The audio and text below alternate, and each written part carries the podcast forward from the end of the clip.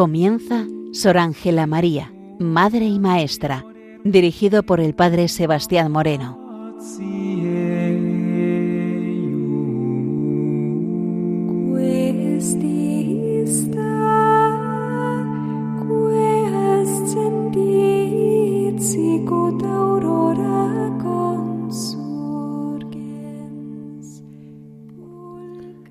Muy buenos días nos de Dios.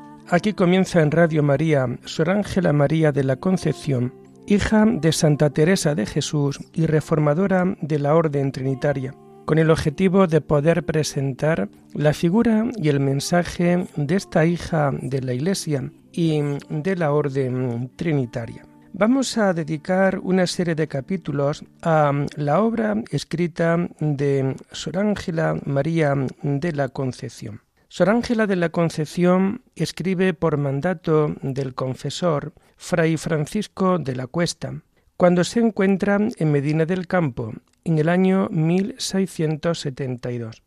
Coge la pluma por primera vez para redactar su vivencia y experiencias. Esto le supone a ella un gran esfuerzo, esta tarea quedó interrumpida porque varias religiosas de la comunidad, llevadas por la curiosidad, leyeron los papeles y le dieron cierta publicidad, causando a Sor Ángela un gran desconsuelo y abandonando la tarea. Y este mandato se vuelve a repetir estando en el Toboso, el 2 de agosto de 1681 por orden del padre Bermejo. Fue un tormento, pues estaba cargada de ocupaciones, el convento sin terminar, y asistía a todo. Lo hace con el fin de glorificar al Señor, haciendo una confesión de su vida, sin exceder ni quedar corta. Pero en esta ocasión solo comienza el cuaderno quedando interrumpido. El arranque es el día de San Pedro del año 1683. Ella quiere obedecer con toda puntualidad a Fray Antonio Olivera. Como fruto, escribe su autobiografía. Y escribe pensando en sus hijas presente y futuras. En sus escritos nos deja un importante testimonio de vida. Son 25 cuadernillos con 795 cuartillas escritas. Este mandato de escribir posteriormente lo continuará en 1689 poco antes de morir. Así, el penúltimo de sus escritos tiene fecha de 18 de junio de 1689. El último escrito está fechado el lunes 25 sin poner el mes. Cuando en 1683 recibe el último mandato de escribir, tiene que revisar y recomponer parte de lo que tenía escrito del mandato anterior. A partir del séptimo cuadernillo, todo cambia notablemente, pues al ser el año 1683 ya no recuerda los hechos pasados y su redacción se convierte en cartas a modo de diario.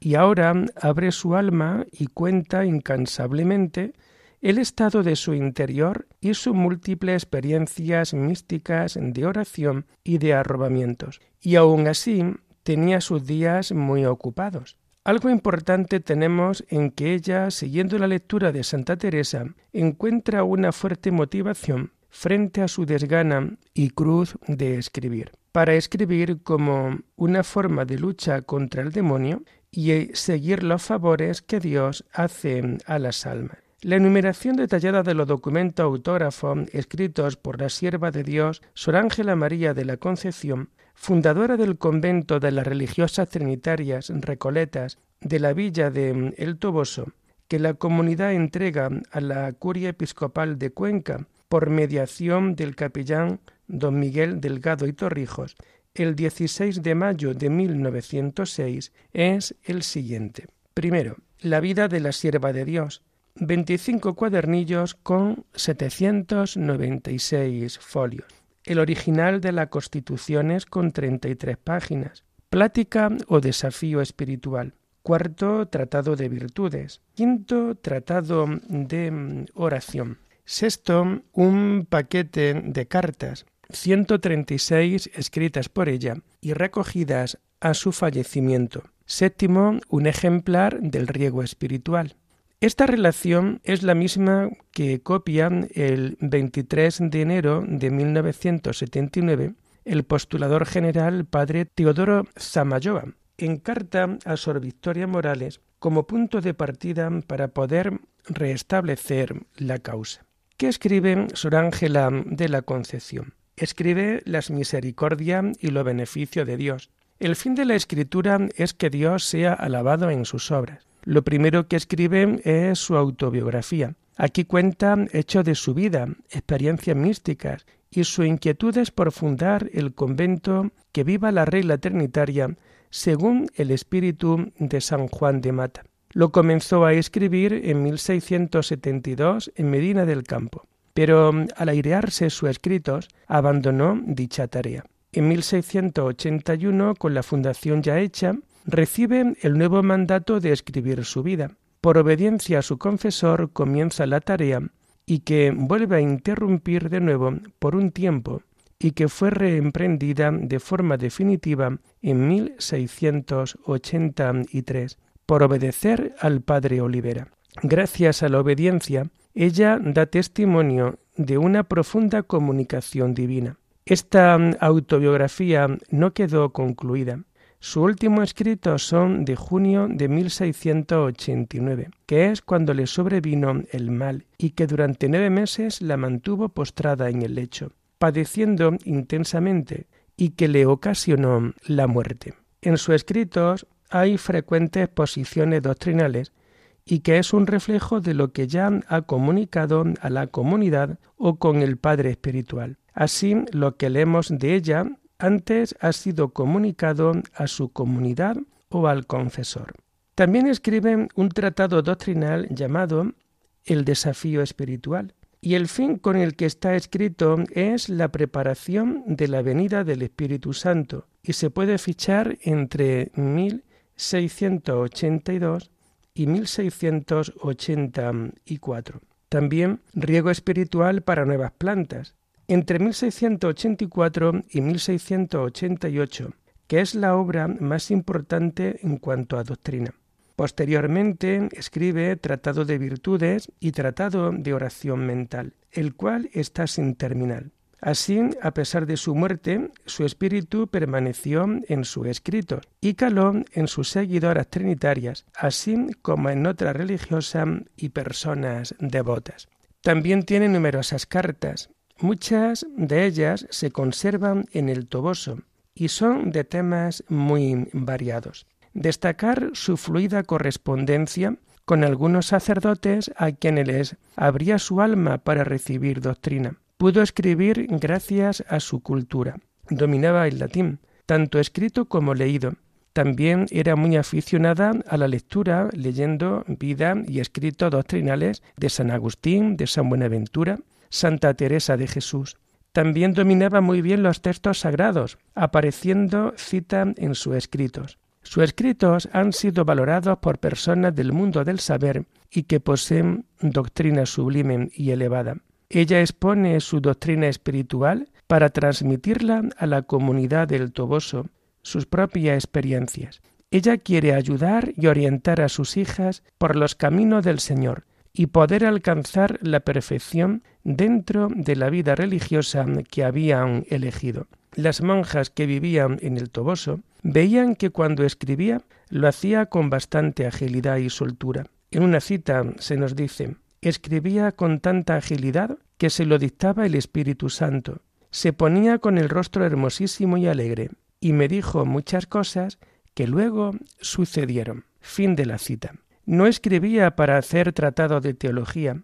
Ella es una madre que escribe para advertir de los peligros, y comunica a sus hijas el camino descubierto para conseguir el fin deseado de toda religiosa contemplativa. Sor Ángela de la Concepción es la que mejor ha encarnado y vivido el proyecto de San Juan de Mata en su vertiente contemplativa. Ella es maestra y modelo de contemplación. Ella, desde niña, sintió el ideal trinitario y de renovación.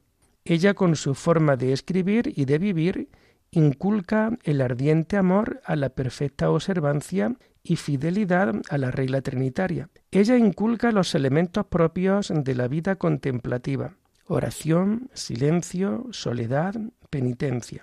Ella quiere glorificar a Dios, al Dios Trinidad. Ella insiste mucho en practicar la oración y de la que se siente maestra plena, dada su propia experiencia. La soledad y el silencio son claves en la vida contemplativa y para mantener la presencia de Dios. En cuanto a la penitencia, Sor Ángela considera que el camino de la vida espiritual es el camino de la cruz. Ella lo experimentó en su vida con sus continuos males físicos. Todo lo sabe aceptar como prueba de amor que le mantiene cerca de los sufrimientos del Hijo de Dios. Los trabajos padecidos por Dios cuanto más nos atormentan, más nos purifican.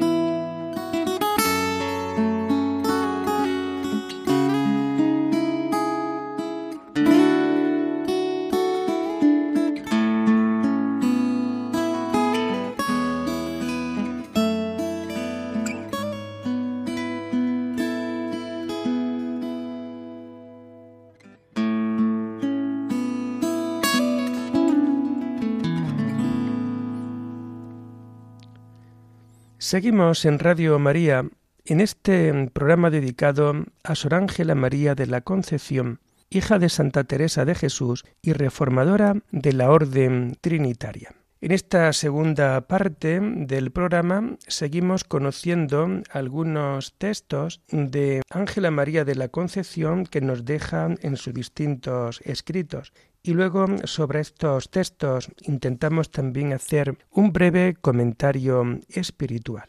Ni que decir tiene que la Madre Ángela María de la Concepción también sentía un gran amor y una gran devoción a la Virgen María. Vamos a ver algunos textos dedicados en torno a la Virgen Madre.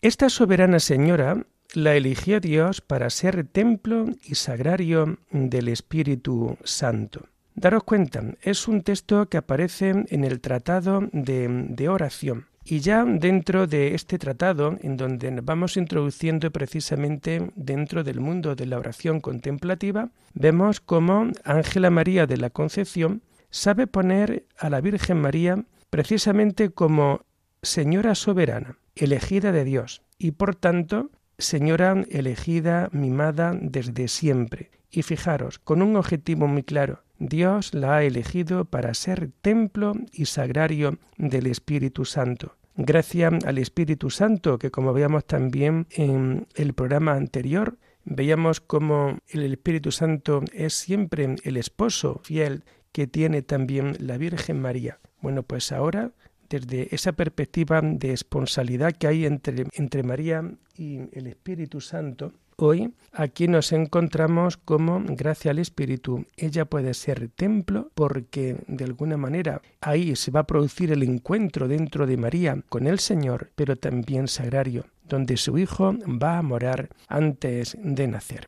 También en el libro del Tratado de Oración nos comenta nuestra querida religiosa. Nuestra Señora es el medio más seguro y eficaz para alcanzar perdón de nuestros pecados.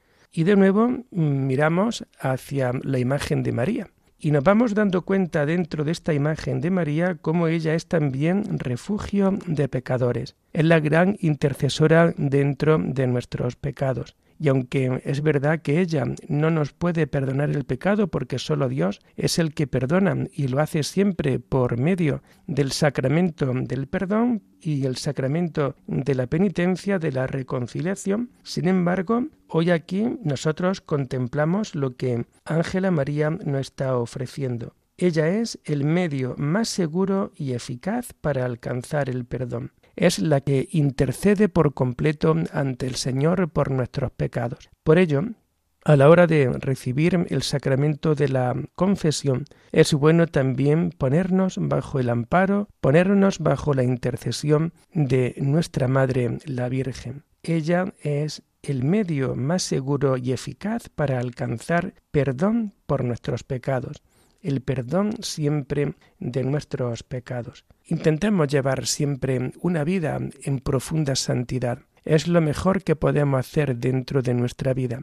Pero si además de estos nobles deseos, luego experimentamos la debilidad del cuerpo humano, porque el ser humano siempre es débil, siempre es pequeño, y el pecado está ahí, el demonio nos va a poner las pruebas de la más diversa manera, pues siempre acudamos también como intercesora a Santa María, para que sea ella la que ponga delante de Dios también nuestros pecados y poder experimentar el perdón que Dios nos brinda a través de su sacramento. También en el tratado de mm, oración nos comenta Ángela María de la Concepción. La reparación de todos los pecados del mundo nos vino por esta soberana Señora.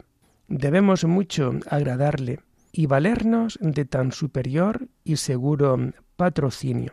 Y de nuevo, Ángela María nos hace mirar a la historia del pecado, nos hace remontarnos al pecado de origen, al pecado original, el pecado cometido por Adán y por Eva. Ángela María nos comenta, la reparación de todos los pecados del mundo nos vino por esta soberana Señora.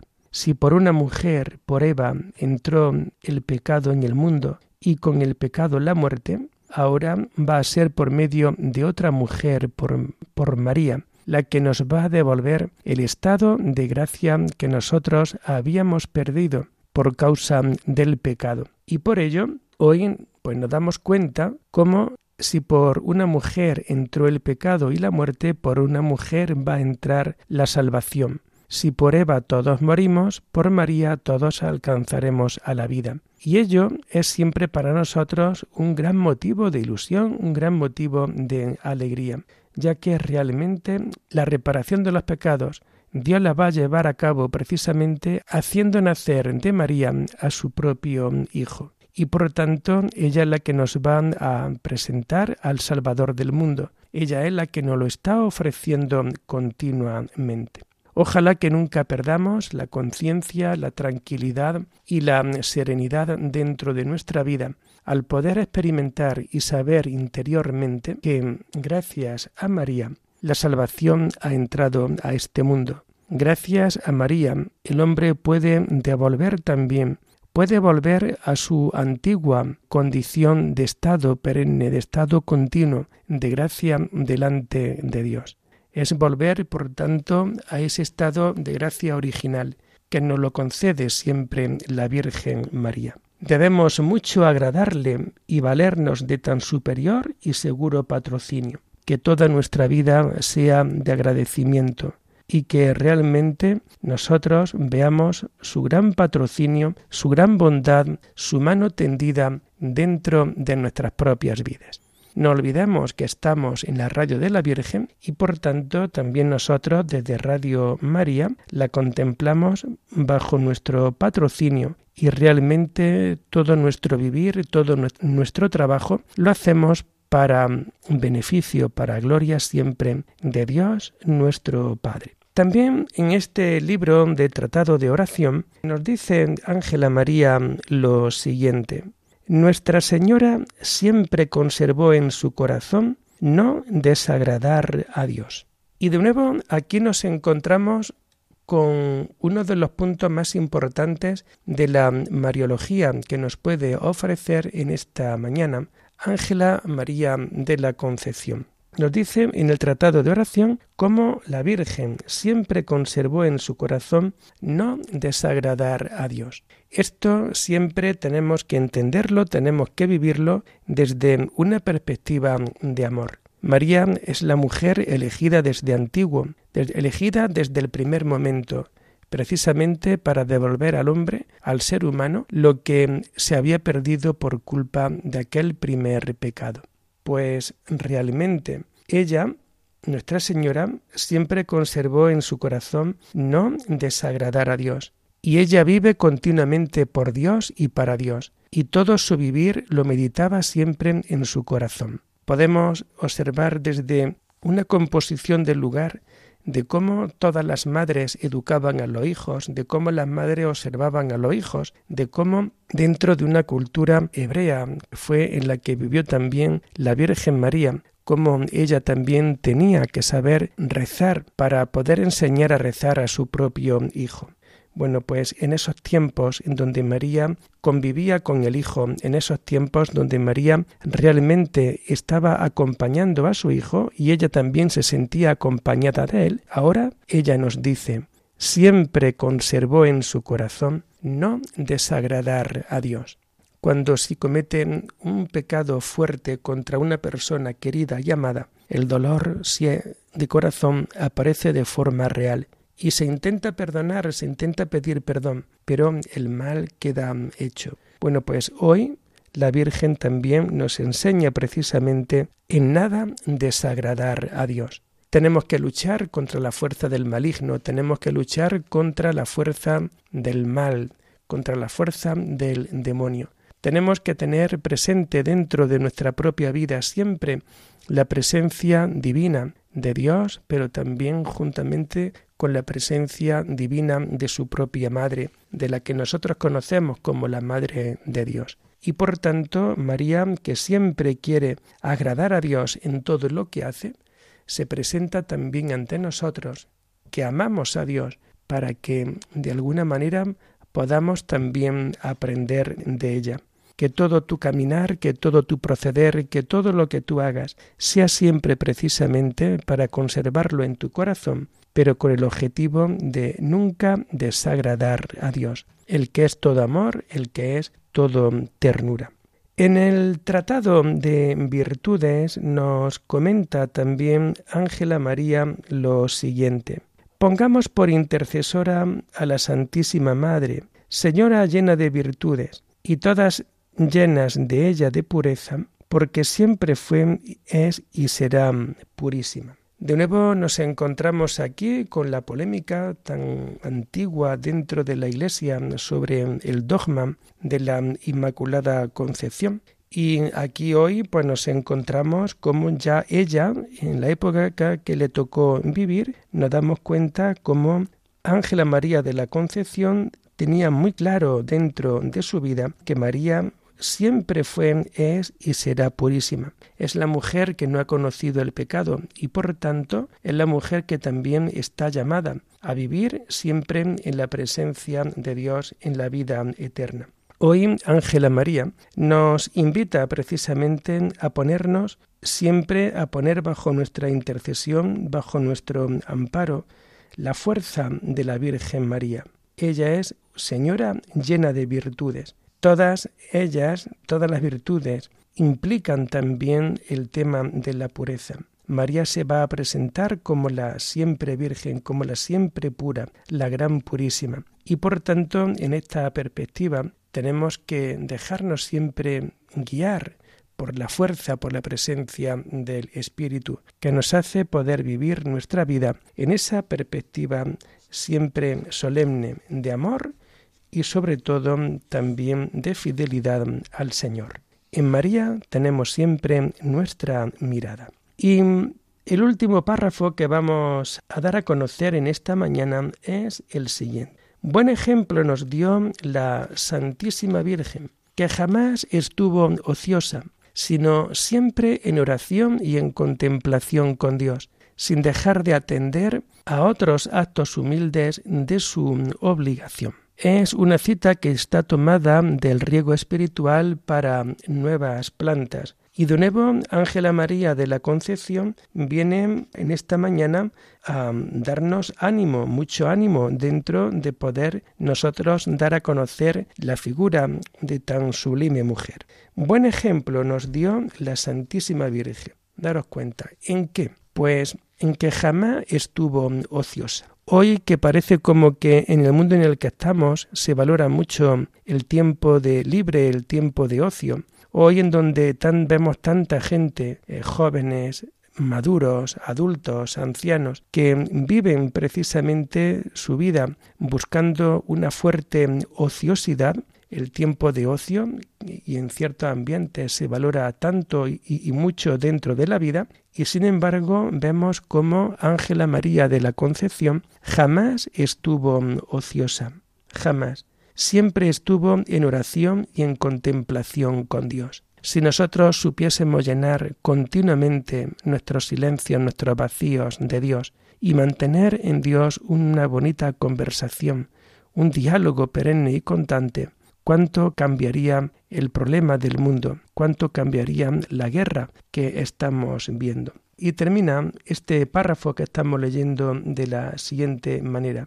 Ella nunca dejó también de atender otros actos humildes de su obligación. Dice Santa Teresa de Jesús que a la hora de repartir el trabajo, que la priora sea la primera en coger la escoba. Es decir, siempre los superiores tienen que ser los primeros en animarnos a vivir precisamente en este clima de oración y de intercesión. Por ello, ahora aquí se nos dice, nunca dejó de atender actos humildes, los actos humildes de su obligación actos humildes, aquellos actos que tienen como un sentido de más rebajamiento dentro de la comunidad cuando se van haciendo.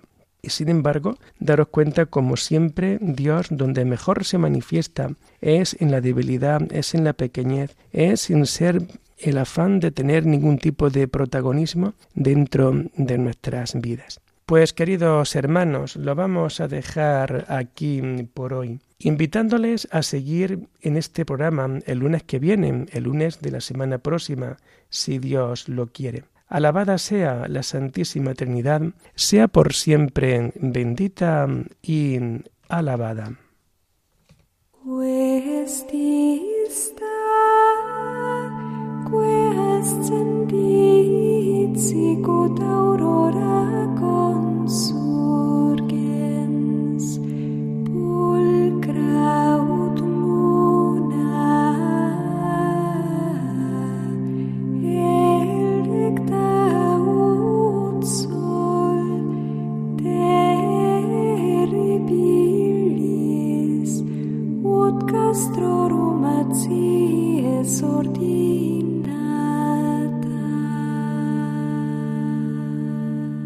Han escuchado en Radio María Sor Ángela María, Madre y Maestra, con el Padre Sebastián Moreno.